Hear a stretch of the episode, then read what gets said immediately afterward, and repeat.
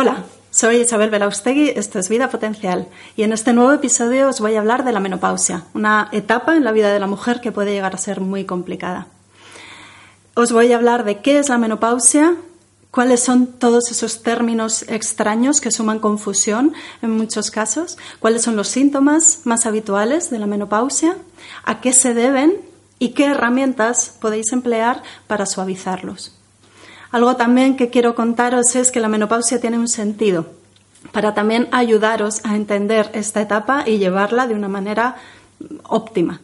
La menopausia queda definida como el cese definitivo de la función ovárica de la mujer. Es un fenómeno natural que se produce en las mujeres de mediana edad por el cese de la función de los ovarios y la caída en los niveles de estrógenos principalmente. Tiene lugar normalmente a una edad media de 51 años, pero puede ocurrir antes o después y esto queda determinado por distintos factores. La información genética, el estilo de vida, la nutrición, la actividad física y el tabaco pueden determinar el momento de la vida de la mujer en la que aparece la menopausia. Y también por condiciones especiales. Se puede producir una menopausia quirúrgica cuando mm, se extirpan los ovarios en una mujer cuando todavía son funcionales, o una menopausia inducida por la radio o la quimioterapia en tratamientos específicos. La menopausia precoz es aquella que tiene lugar antes de los 40 años y puede ser también de una manera natural o por estas condiciones especiales, la cirugía, la radioterapia o la quimioterapia. Vamos a ver esos términos extraños que yo creo que suman más confusión y malestar a una mujer que está viviendo todos estos cambios. Primero, la eh, etapa reproductiva de la vida de una mujer es el periodo de tiempo que, que, tiene lugar entre el inicio de las menstruaciones, la menarquia, que es la primera menstruación, y el comienzo de todos esos cambios constantemente irregulares en los ciclos menstruales de una mujer.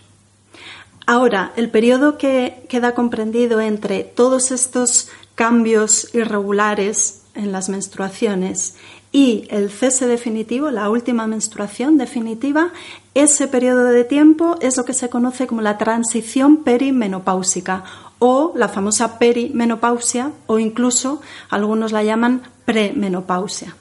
La menopausia es ya el fin definitivo de las menstruaciones. Y esto tiene lugar en un periodo de tiempo. Entonces, se da un margen de 12 meses eh, como periodo de tiempo en el que ya por fin, cuando no hay menstruaciones, se considera que ha llegado la menopausia.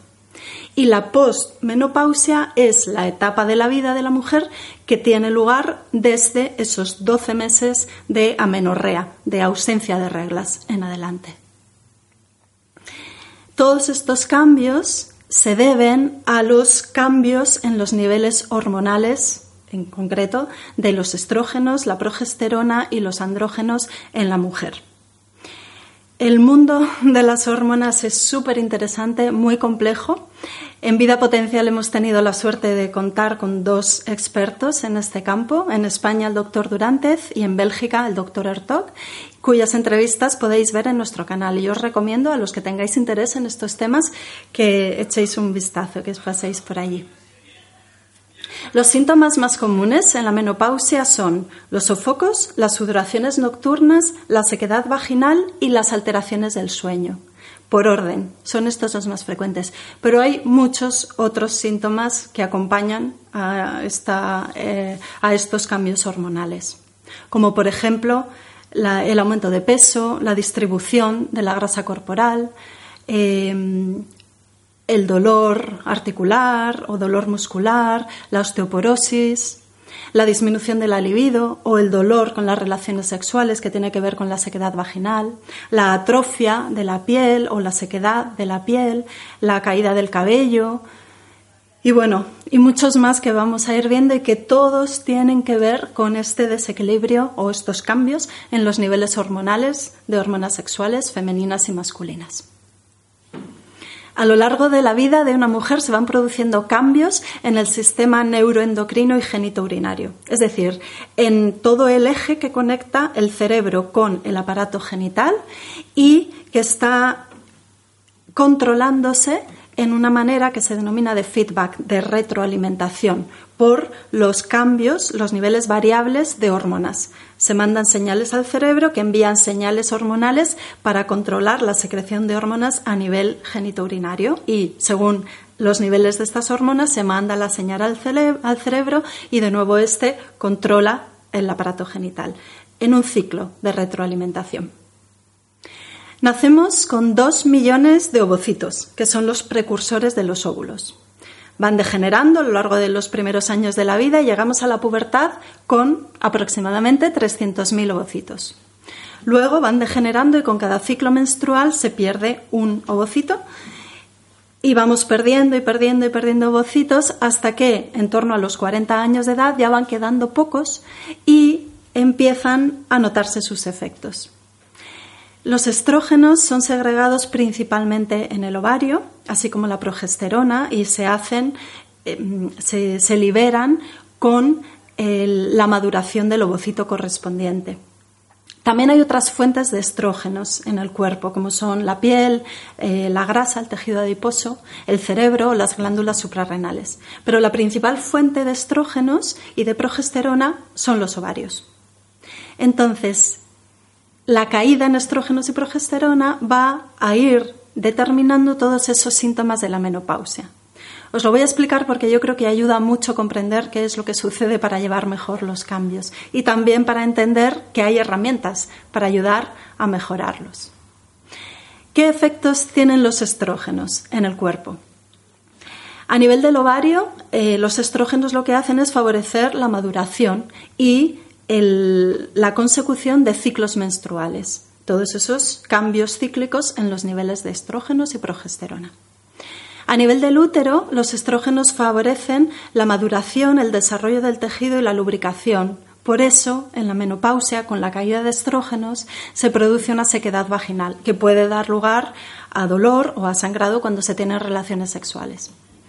A nivel del pecho, la glándula mamaria, los estrógenos son las hormonas que favorecen el desarrollo durante la pubertad y son las hormonas que hacen que se prepare la glándula mamaria para la producción de leche durante la lactación. Pero también los estrógenos actúan fuera de lo que es los órganos o el tejido eh, sexual femenino. Los estrógenos actúan también sobre el corazón. En el corazón protegen de la adhesión de placas de ateroma. Por eso se dice que las mujeres tenemos un seguro de salud cardiovascular en los niveles altos de estrógenos. En el hígado los estrógenos controlan el metabolismo del colesterol. Por eso, con la menopausia pueden empezar a elevarse los niveles de triglicéridos y colesterol en sangre. Y en el hueso, los estrógenos favorecen el mantenimiento de la masa ósea. Por eso, en la menopausia, cuando caen los estrógenos, se favorece el desarrollo de osteoporosis. Y en el cerebro, los estrógenos tienen distintos eh, papeles, cumplen distintas funciones muy importantes.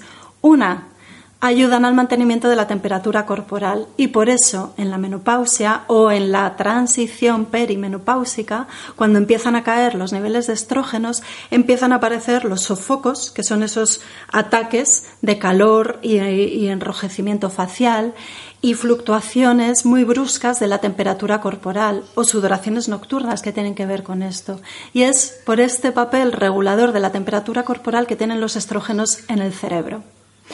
Además, a nivel cerebral, los estrógenos ayudan a mantener la memoria y por eso, con la edad y en la menopausia, aparecen despistes o falta de memoria que muchas, mujeres acusan. Y también tiene un factor muy importante en el comportamiento y en el estado de ánimo. Se dice que los estrógenos son neurosteroides, son neuroprotectores, son protectores de la función del sistema nervioso central, de la sinapsis, la memoria y la mielinización. Segunda, segundo grupo o segunda hormona afectada en la menopausia y que genera, que provoca la menopausia, la progesterona. La progesterona está segregada fundamentalmente en los ovarios por eh, el ovocito en ciclos ovulatorios. Durante la entrada a la menopausia, en la transición perimenopáusica, se producen ciclos más cortos generalmente por la bajada de los estrógenos y además ciclos menstruales que pueden ser ovulatorios o anovulatorios. Cuando los ciclos son anovulatorios, digamos así como inefectivos, entonces se produce menos progesterona y eso es lo que favorece la hipermenorrea, es decir, tener una menstruación con un sangrado muy abundante, que eso es algo que muchas mujeres notan, que sus ciclos menstruales son más cortos y que además algunas veces, algunos meses, sangran mucho. Pues ahora ya podéis saber que se debe a la bajada en los niveles de progesterona. La progesterona se dice que es la hormona del embarazo, es la que ayuda al desarrollo del útero, de nuevo, a la proliferación del epitelio, a que sea mullido y que esté mejor lubricado. Por eso, de nuevo, esa asociación con la sequedad vaginal durante la menopausia. Y la progesterona tiene un efecto también regulador de la inflamación y de la función del sistema inmune. Es algo importante. Un efecto que tiene y que resulta muy desagradable en la menopausia es que la progesterona también ayuda a regular el control vasomotor y la contracción del músculo liso, de la contracción de los esfínteres. Por eso, con la caída de la progesterona en la menopausia, hay muchas mujeres que sufren eh, algún grado de incontinencia urinaria. Tercer grupo de hormonas que se ven alteradas en la menopausia, los andrógenos, las, hormonas masculinas, porque con la bajada de estrógeno y progesterona se produce un aumento relativo, proporcional, de los andrógenos, que son las hormonas sexuales masculinas. Y esto es lo que favorece la redistribución de la grasa corporal. Digamos así, eh, de una manera un poco gráfica, que las mujeres pasamos de la fase de pera a la fase de manzana, de tener una tendencia a acumular la grasa en las caderas, que es típicamente femenina, pasamos, o por este efecto del aumento relativo de andrógenos, se pasa a una tendencia a acumular la grasa en la zona central del cuerpo, en el abdomen, con esa forma de pera más típicamente masculina. Además, la elevación de andrógeno relativa produce cambios en los rasgos faciales, puede haber como un endurecimiento de las facciones, eh, un aumento de la aparición de vello y también la aparición de comportamientos o de conductas un poquito más agresivas. Y eso es, bueno, pues el mal humor y mm, los mm, ¿cómo se dice? Pues como esos, arrebatos o esos eh, enfados o así de la menopausia que pueden tener que ver con esta también. Otra hormona que se ve afectada con la edad es la de hidroepiandrosterona, DHEA o DEA, que es un precursor de eh, testosterona y de estrógenos. A partir de los 40 años de edad empiezan a disminuir los niveles de DEA y especialmente cuando estamos sufriendo una enfermedad crónica o hay una situación de estrés intenso mantenido en el largo tiempo. La DEA tiene una función importante también en el control de las emociones, en el mantenimiento de la memoria. Eh, tiene un efecto antiestrés notable, es antagonista del cortisol, la hormona del estrés, y por eso con la edad, con los niveles bajitos de DEA, llevamos peor situaciones estresantes. Es antioxidante y también tiene que ver con el control y la distribución de los lípidos y la grasa corporal. Como veis, con los cambios hormonales, la caída de estrógenos y progesterona, el predominio relativo de andrógenos y los niveles más bajos de DEA, se producen muchos síntomas muy variados a nivel del organismo y de la mente y las emociones. Los sofocos, las alteraciones del sueño, los cambios de actitud, la atrofia de la piel, la caída de cabello, la incontinencia urinaria, la pérdida de libido, el mal humor, y un largo etcétera. Esto, bueno, plantea un panorama desolador, sobre todo para algunas mujeres que tienen síntomas muy acusados. La buena noticia es que podemos modularlo a través de la dieta, de los hábitos de vida y también de los suplementos o la medicación. Y ayudar a llevarlo mejor y también a comprender que todo esto tiene un sentido. Clásicamente en medicina se ha empleado la terapia hormonal sustitutiva, es decir, el aportar análogos de esas hormonas que están carentes para equilibrar los niveles hormonales y así paliar los síntomas. El problema, el problema, de la terapia hormonal sustitutiva es que ha mostrado aumentar el riesgo de enfermedad cardiovascular, cerebrovascular, trombosis venosa profunda o cáncer de mama, incluso en periodos de tiempo cortos de tratamiento. Por eso, la terapia hormonal sustitutiva tiene que estar muy bien pensada, diseñada y ajustada a la persona eh, que lo necesita y con un control médico mm, cercano. Pero tenemos otras herramientas, no todo está perdido. Contamos en primer lugar con la alimentación, el estilo de vida y luego con suplementos naturales, que también hay que utilizar con cuidado y mejor con asesoramiento profesional. Vamos a ver algunos de ellos. Respecto a la alimentación, muy importante hacer una dieta natural, a base de alimentos eh, frescos, ecológicos, no procesados evitando los azúcares y las harinas refinadas. Que tenga un buen aporte de ácidos grasos esenciales, omega 3, omega 6, para ayudar a seguir cuidando la salud cardiovascular y también porque ayudan, los omega 6 en particular, a controlar algunos síntomas, como pueden ser, por ejemplo, los sofocos, por ejemplo, con el aceite de onagra. Hay un, eh, tipo de ácido graso, eh, omega, que va muy bien para la sequedad de piel y mucosas, que es el omega 7, que podéis encontrar en el espino amarillo, que se puede tomar en cápsulas o aplicar en, eh, cremas o pomadas. Podéis incluir en la dieta también alimentos que aporten sustancias similares a los estrógenos, como por ejemplo la quinoa, la soja en forma de habas o sea, de las alubias de soja natural, o en sus formas fermentadas, el miso o el tamari.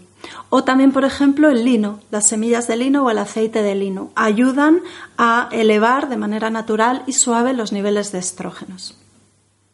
Ah, y no os olvidéis de los alimentos ricos en calcio y un buen aporte de vitamina D para asegurar la salud de los huesos.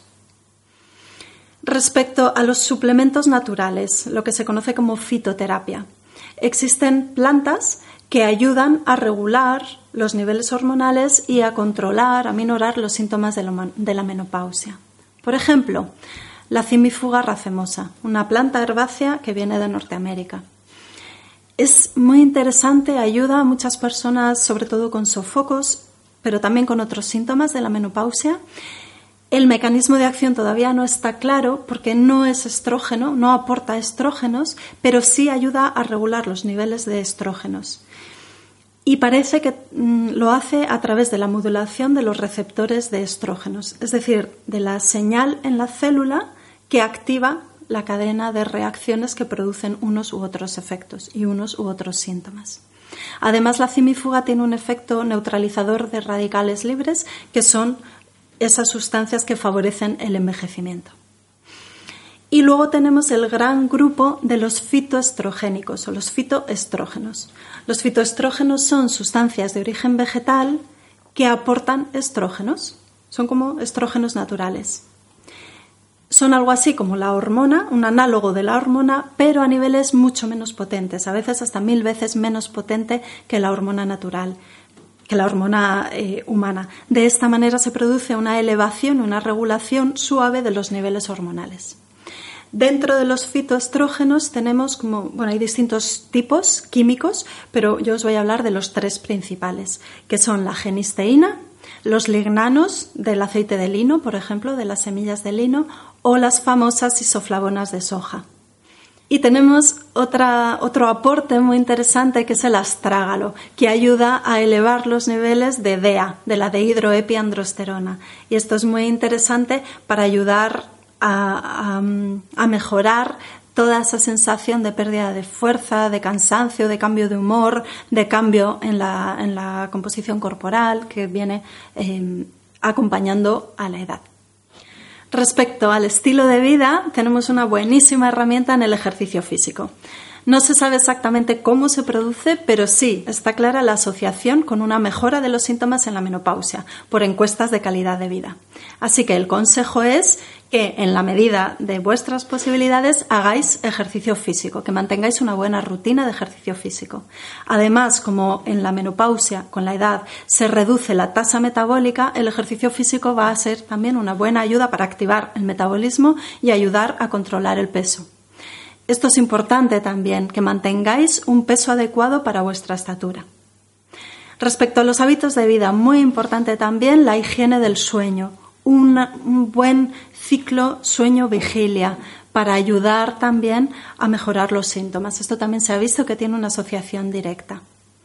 Y algo muy importante, y más todavía en las mujeres, el mantenimiento, el cuidado, el fomento de buenas relaciones interpersonales.